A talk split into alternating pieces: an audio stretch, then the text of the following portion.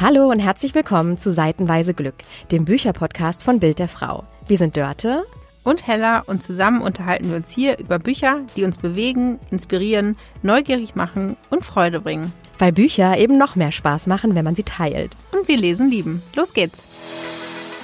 Hallo Hella, es Hi, geht Dörte. los. Es geht los. Ich freue mich, die Premiere unseres Bücherpodcasts und damit es auch so richtig knallt am Anfang, haben wir uns zwei ganz große deutsche Autorinnen vorgenommen. Erzähl doch mal, worum es heute geht. Wir lesen heute die zwei neuesten Bücher von den deutschen Spannungsköniginnen, kann man eigentlich sagen. Ne? Absolut. Ne? Petra Hammes heißt die eine Autorin, Stille Befreiung heißt der Roman. Und der zweite? Charlotte Link, Einsame Nacht. Und Charlotte Link, die hat ja schon wahnsinnig viele Bücher veröffentlicht, wahnsinnig viele Krimis, genau wie Petra Hammes die ja so ein bisschen auch ja so Psychonummern veröffentlicht. Und äh, das, da kommen wir gleich zu. Wir fangen jetzt mit Charlotte Link an, aber Petra Hamsfahr, die hat es auch echt in sich. Mhm, Finde ich auch. Also, äh, Hella, leg doch mal los mit Charlotte, beziehungsweise Einsame Nacht. Einsame Nacht. Anna Carter ist gerade auf dem Weg zurück von der Arbeit. Sie leitet einen Kochkurs für Singles, als vor ihr auf einer einsamen, nebligen Landstraße ein roter Renault plötzlich bremst. Wie aus dem Nichts taucht ein Mann auf und steigt ein. Hin und her gerissen, ob Anna der Fahrerin, sie vermutet nämlich, es ist eine Teilnehmerin aus ihrem Kochkurs, helfen muss oder nicht, entscheidet sie sich dann aber dagegen, fährt nach Hause und hat am nächsten Tag ein furchtbar schlechtes Gewissen. Zu Recht, ich glaube, das hätte ich auch. Mhm, ich auch. Vor allen Dingen wird es dann für sie richtig schlimm in ihrer Gefühlswelt, denn tatsächlich sind die Fahrerin und das rote Auto in ein furchtbares Verbrechen verwickelt. Und Anna irgendwie auch, denn sie kennt nicht nur das Opfer. Einsame Nacht ist der vierte Band um die Ermittlerin Kate Linville, die parallel in diesem Buch auch noch einen vermeintlich harmlosen Fall um eine verschwundene Pflegekraft lösen muss. Dann aber tauchen Hinweise auf, dass auch ein Cold Case in diesem Fallkonglomerat verwickelt ist, also ein bisher ungelöstes Verbrechen. Das ist zehn Jahre her. Ein stark übergewichtiger Teenager wurde ins Koma geprügelt und steht irgendwie auch mit all dem in Zusammenhang. Für Kate startet ein Wettrennen gegen die Zeit, vor allen Dingen, weil Caleb, ein früherer Kollege von ihr, statt Hilfe zu rufen, lieber zur Flasche greift. Du siehst, Dörte, da war einiges los in dem Buch äh, von Charlotte Link, Einsame Nacht. Und ich muss sagen, es gab echt viele Stellen, da habe ich mich gegruselt beim Lesen. Ging es dir auch so? Ja, mir ging das auch so, absolut. Vor allen Dingen lag das, glaube ich, auch daran, nicht nur daran, weil das einfach, weil diese spannenden Szenen wirklich auch brillant geschrieben sind, finde ich, und beschrieben sind, aber auch an diesen Zeitsprüngen und den unterschiedlichen Perspektiven. Also was mir besonders aufgefallen ist und was für mich besonders viel Spannung erzeugt hat, ist dieser Teil, wo wir plötzlich eine neue Stimme äh, hören, ist auch in einer anderen Schrift geschrieben. Das ist offensichtlich ein übergewichtiger Junge, der erzählt, wie es ihm geht, ist offensichtlich ne, eine Stimme aus der Vergangenheit sozusagen. Ähm, der erzählt, dass er gehänselt wird und äh, wie schwer sein Leben eigentlich ist. Und dann wird aber auch ziemlich schnell klar, dass da noch mehr dahinter steckt und er vielleicht nicht nur Opfer ist. Und äh, das wird so mit ein, zwei Sätzen eingeführt, da läuft es mir kalt den Rücken runter, wirklich. Ich sag jetzt nicht, äh, was es ist, aber das, den Satz habe ich nochmal gelesen, dachte mir, boah, richtig gut platziert und habe umgeblättert, wie es mir so oft so ging in dem Buch. Sag mal, hat es dich denn gestört, dass äh, das jetzt der vierte Teil war, also dass das quasi diese Ermittlerinnenreihe ist mit Kate Linville und dass äh, wir jetzt nicht mit dem ersten angefangen haben? Überhaupt nicht, denn Charlotte Link hat das ganz gut hinbekommen, dass sie, wenn es Referenzen gibt zu vorherigen Fällen, die Kate Linville lösen musste, das hat, ist ihr ja offensichtlich nicht immer so richtig gut gelungen, wie wir erfahren, dann wurde das ganz gut auch aufgeklärt, ähm, gar nicht so detailliert beschrieben, aber man hatte zu keinem Zeitpunkt eigentlich das Gefühl, jetzt weiß ich gar nicht, wer ist denn diese Person aus einem früheren Band oder was ist da passiert? Warum ist Kate vielleicht so, wie sie ist? Äh, was hat sie geprägt? Ähm, und eben Caleb, der ja früher auch mit ihr zusammengearbeitet hat, der taucht ja dann auch wieder auf. Und äh, da können sich alle, die vorher schon mal äh, die Fälle von Kate Linville gelesen haben, auch freuen, dass es da auch irgendwie weitergeht zwischen den beiden. Ja, ne, und die zwei, die bisschen schönen Momente, ohne zu viel zu verraten, die sich da so anbahnen, die sind ja auch nicht unkompliziert, wie das so oft so ist. Natürlich nicht. Aber, aber die tun gut, ne, beim Lesen, oder? Ich habe richtig gemerkt, wie ich zwischendurch dachte, oh, schön, mal kurz entspannen und dann pam, ging es aber auch schon wieder weiter. Und ich habe viel geahnt, aber fast an keiner Stelle das Richtige, oder? Das hat Charlotte Link gut gemacht, weil äh, man wirklich dachte, ach ja, der ist es der ist es. Das ist doch glasklar, wer hier irgendwie in was verwickelt ist. Und am Ende Und das muss man ja sagen, ist ja das Gute auch an sehr guten Krimis, dass dann tatsächlich nochmal sich irgendwie was wendet, dass man doch nicht weiß, wie es ausgeht, weil sonst wird es ja auch keinen Spaß machen beim Lesen. Das hat mir gut gefallen, tatsächlich. Mir ging es auch so und vor allen Dingen konnte ich zu großen Teilen gut nachvollziehen, was so die Menschen, also was Anna da bewegt, ihre Kollegin Dalina, teilweise jetzt bei der am wenigsten eigentlich, um ehrlich zu sein, auch da ohne zu viel zu sagen, aber auch wie Kate sich entwickelt, wie sie an diesen Fall rangeht. Also man, es war sehr menschlich, finde ich, ne? Man konnte gut relaten, wie man so schön sagt. Also man konnte gut äh, Beziehung, ne, eine Beziehung aufbauen. Vor allen Dingen zum Beispiel auch bei der Anfangsszene, die du gerade so gänsehautmäßig beschrieben hast. Ich konnte es total verstehen, so diese Situation abends, nachts auf einer einsamen Landstraße, man fährt von A nach B. Ich bin selbst auf dem Land aufgewachsen, ne? bin hier von Freundin A im Dorf zurück nach Hause gefahren und bin über genauso Straßen gefahren und da denkt man sich doch immer heller, oder? A, was mache ich, wenn jemand auf dem Rücksitz sitzt? Oder B, was mache ich, wenn jetzt hier jemand auf der Straße liegt oder steht und ich anhalten muss? Also das fand ich wirklich, das finde ich, das hat mich voll abgeholt, die erste Szene. Das, ich war auch direkt wieder in so Fahrten damals äh, abends aus der Disco nach Hause, wo man losfuhr und bevor man überhaupt das Gaspedal gedrückt hat, hat man schon alle Schalter äh, runtergedrückt, die Türen verriegelt, obwohl man ja eigentlich ziemlich sicher war, dass nichts passiert. Aber man ist sofort wieder in solchen Momenten drin. Das ging mir auch so tatsächlich. Gab es noch eine Szene, die du so noch äh, in Erinnerung hast, die du äh, vielleicht zweimal gelesen hast oder die du besonders schnell gelesen hast? Das geht nämlich, finde ich, auch manchmal so. Mir, wenn es spannend wird. Und obwohl ich eigentlich jeden Satz genieße, lese ich schnell, weil ich wissen will, wie es weitergeht. Ja, tatsächlich gibt es da eine Szene, die mir sofort wieder präsent ist. Und zwar spielt die in einem Trailerpark das relativ zu Ende des Buches, da trifft Mila, die später auch nochmal in dem Buch auftaucht, auf einen Landstreicher. Und äh, es ist natürlich wieder alles dunkel, der Schnee ist gefallen. Mila befindet sich in einer Ausnahmesituation. Und da habe ich echt gedacht, das muss jetzt ganz, ganz schnell hier äh, durch sein, weil sonst äh, muss ich mal kurz Pause machen vom Lesen. Mhm, kann mir vorstellen. Und also auch diese Dunkelheit hast du gesagt, ne, als so wiederkehrendes Element. Was mir noch aufgefallen ist, das Buch heißt ja auch Einsame Nacht, aber Einsamkeit spielt eine große Rolle, ne? Und zwar nicht nur, ich finde nicht nur subtil, sondern auch ganz viele oder fast alle Menschen, um die es da geht, in dem Buch sind auf ihre Art und Weise einsam und alleine und äh, ja, fühlen das auch, ne? Und ich finde, es dreht sich rund um Weihnachten, kann man auch noch sagen. Deswegen auch eine Weihnachten in England, Klippenstraßen verschneit, Häuser, die kalt sind und so. Also das sind so ganz viele Bilder, mit denen Charlotte Link da arbeitet. Und äh, das finde ich, spürt man richtig, oder? Hast du dich einsam gefühlt zwischendrin? Nee, tatsächlich, ich habe mich nicht einsam gefühlt, aber ich weiß genau, was du meinst. Ähm, Anna Carter arbeitet ja auch bei so einer Partnervermittlung, die von Dalina gegründet wurde. Trouve moi heißt sie, finde mich. Und ähm, da fängt es ja im Grunde schon an, weil da sind natürlich eben auch die Singles, die sich gerne wieder verlieben möchten. Da fängt das mit der Einsamkeit ja im Grunde schon an. Anna ist selber in einer Beziehung, aber so richtig verliebt ist sie irgendwie auch nicht. Hm, ja, und das bringt mich, um ehrlich zu sein, zum zweiten Buch, weil ich finde, das ist auch da ein wiederkehrendes Element, dass jemand verliebt ist, aber eigentlich auch nicht so. Sogar verheiratet ist und eigentlich von Liebe keine Spur. Erzähl doch mal, worum es ging. Also, jetzt das zweite Buch, äh, Petra Hammes war, Stille Befreiung heißt das. Es fängt an mit äh, einer eigentlich jetzt nicht unbedingt ungewöhnlichen Liebesgeschichte. Sandra ist gerade mal 18, lebt in einem kleinen Dorf, ist behütet aufgewachsen mit zwei Brüdern, einer Mutter, die zu Hause ist und nicht arbeitet, einem Vater, der Zahnarzt ist und gut verdient. Aber trotzdem fühlt sie, glaube ich, dass da noch ein bisschen was passieren muss in ihrem Leben und verliebt sich in Ronny. Und das, obwohl von Ronny, seiner Familie, vor allen Dingen seiner Mutter, wilde und beängstigende und auch brutale Geschichten kursieren in dem Ort oder in der Gegend, in der sie da wohnt.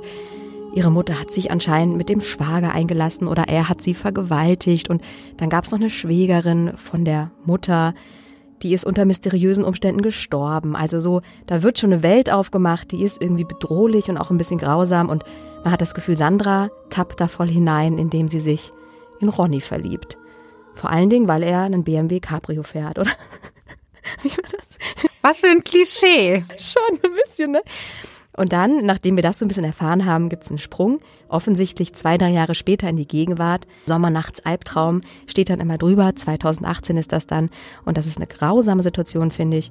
Sandra ist in einem Raum, wird offensichtlich festgehalten, und sogar misshandelt, missbraucht. Und im Nebenzimmer schreit ihr Kind und sie kann nicht zu ihm und weiß nicht, was da passiert ist. Und irgendwann verstummt dieses Schreien und sie weiß nicht, ist dem Kind jetzt auch was zugestoßen und kann gleichzeitig nicht rüber. Und das oh, ist mir ganz schwer gefallen zu lesen, Hella, oder? Wie ging dir das? Also weil es mir wirklich, wirklich nahe ging und weil ich es echt oh, grausam fand. Also es ist Petra Hammesfahr ja wichtig, dass ihre Bücher sehr realitätsnah sind. Habe ich in der Recherche, in der Vorbereitung zu dem Buch ähm, erfahren, weil es auch das erste Buch von Petra Hammesfahr ist, das ich gelesen habe. Und tatsächlich, finde ich, hat sie das richtig gut gemacht, weil man wirklich sich vorstellen kann, wie es in diesem Zimmer sein muss. Man kann sich auch vorher schon vorstellen, wie diese Ehe sein muss, in der Sandra sich befindet. Ihre Beziehung zu dieser Schwiegermutter, dann taucht ja noch eine Freundin, oder es gibt ja eine Freundin, Karina in diesem Buch, die irgendwie eine Weltsicht hat, die wirklich schon Jahre alt ist. Dabei spielt es 2018. Ja, mir ging das auch so, dass ich auch gar nicht richtig einordnen konnte, wie das, wo das spielt, auch auf den ersten Seiten. Und ich habe mich dabei ertappt, dass ich richtig erstaunt war, als plötzlich jemand eine WhatsApp geschrieben hat. Und da dachte ich so, hä, hä, Ach so, dann spielt das. Ging das jetzt? in den 50ern schon? ja, man dachte so irgendwie, hat sich das angefühlt, als ob die äh, zum Telefon greifen und mit Wählscheibe wählen so. Aber ich glaube auch an den Prototypen, die da halt einfach vorgestellt werden. Ne? Frauen, die sich die mehr wollen, die einen reichen Mann wollen und auf einen vermeintlichen, das ist ja ein vermeintlicher Reichtum bei Ronny, auf den sie da auch ein bisschen reinfällt. Und das ist ja so ein bisschen auch der fatale Fehler, den sie macht. Die Karina, die zu ihr sagt, reiß dich mal zusammen, sei mal für deinen Mann da, die heiraten, weil sie schwanger ist.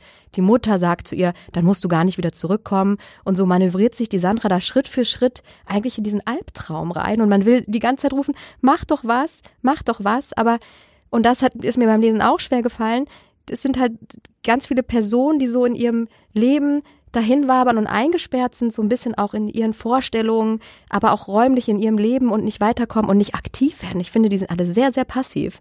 Und das gipfelt, und da kommt man so ein bisschen zu einem Bruch, auch in der Handlung, finde ich. In dem zweiten Teil des Buches kann man fast sagen, ne?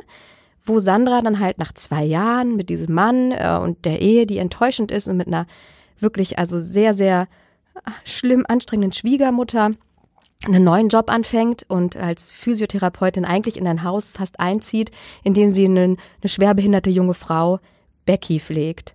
Und da geht's ja noch mal ganz anders los und ich finde auch fast, da wird es noch ein bisschen grausamer oder auch expliziter. Wie hast du das empfunden? Ich habe ja erst gedacht, ich lese ein ganz neues Buch tatsächlich. Ja, ja.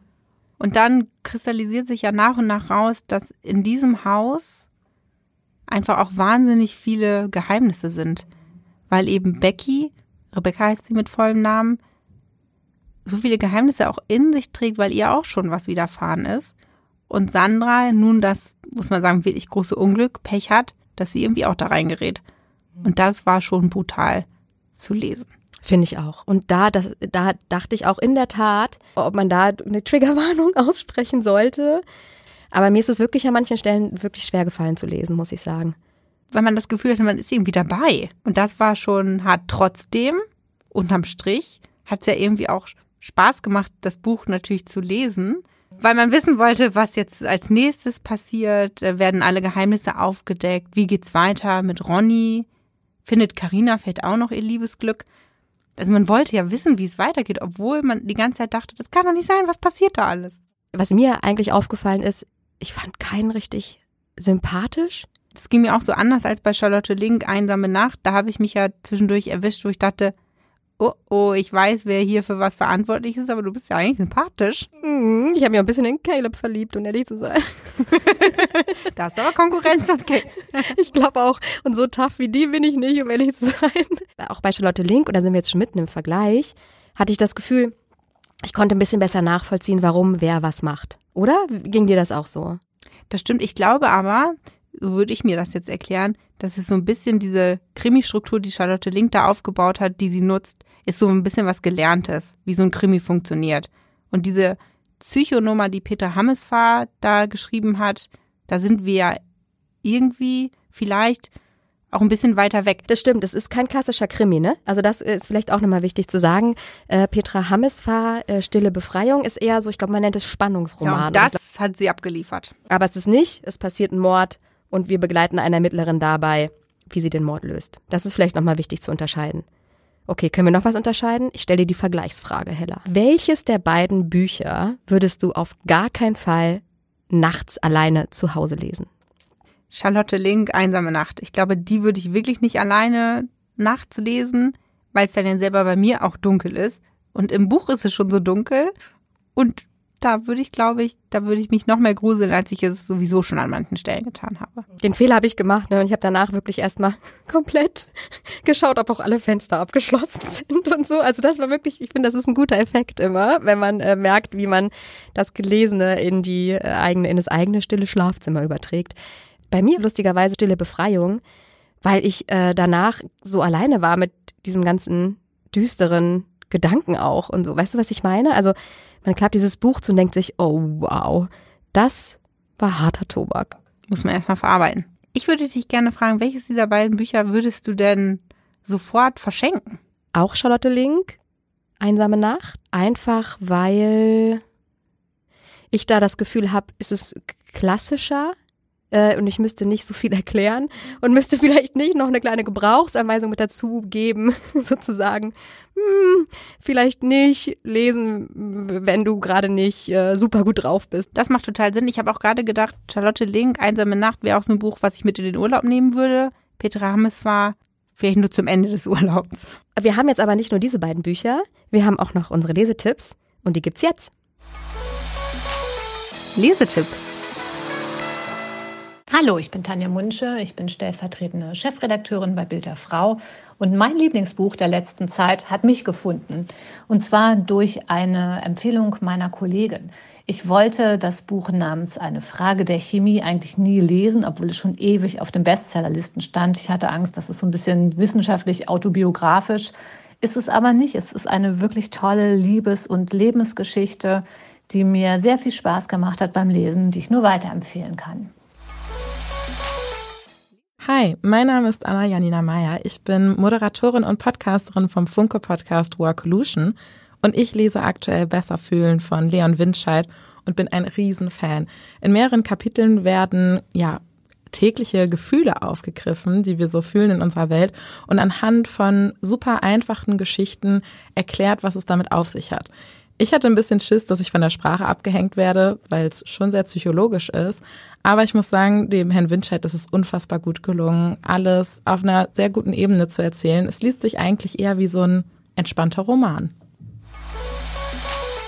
Besser fühlen klingt richtig gut. Das könnte ich mir auch als nächstes gut vorstellen zu lesen.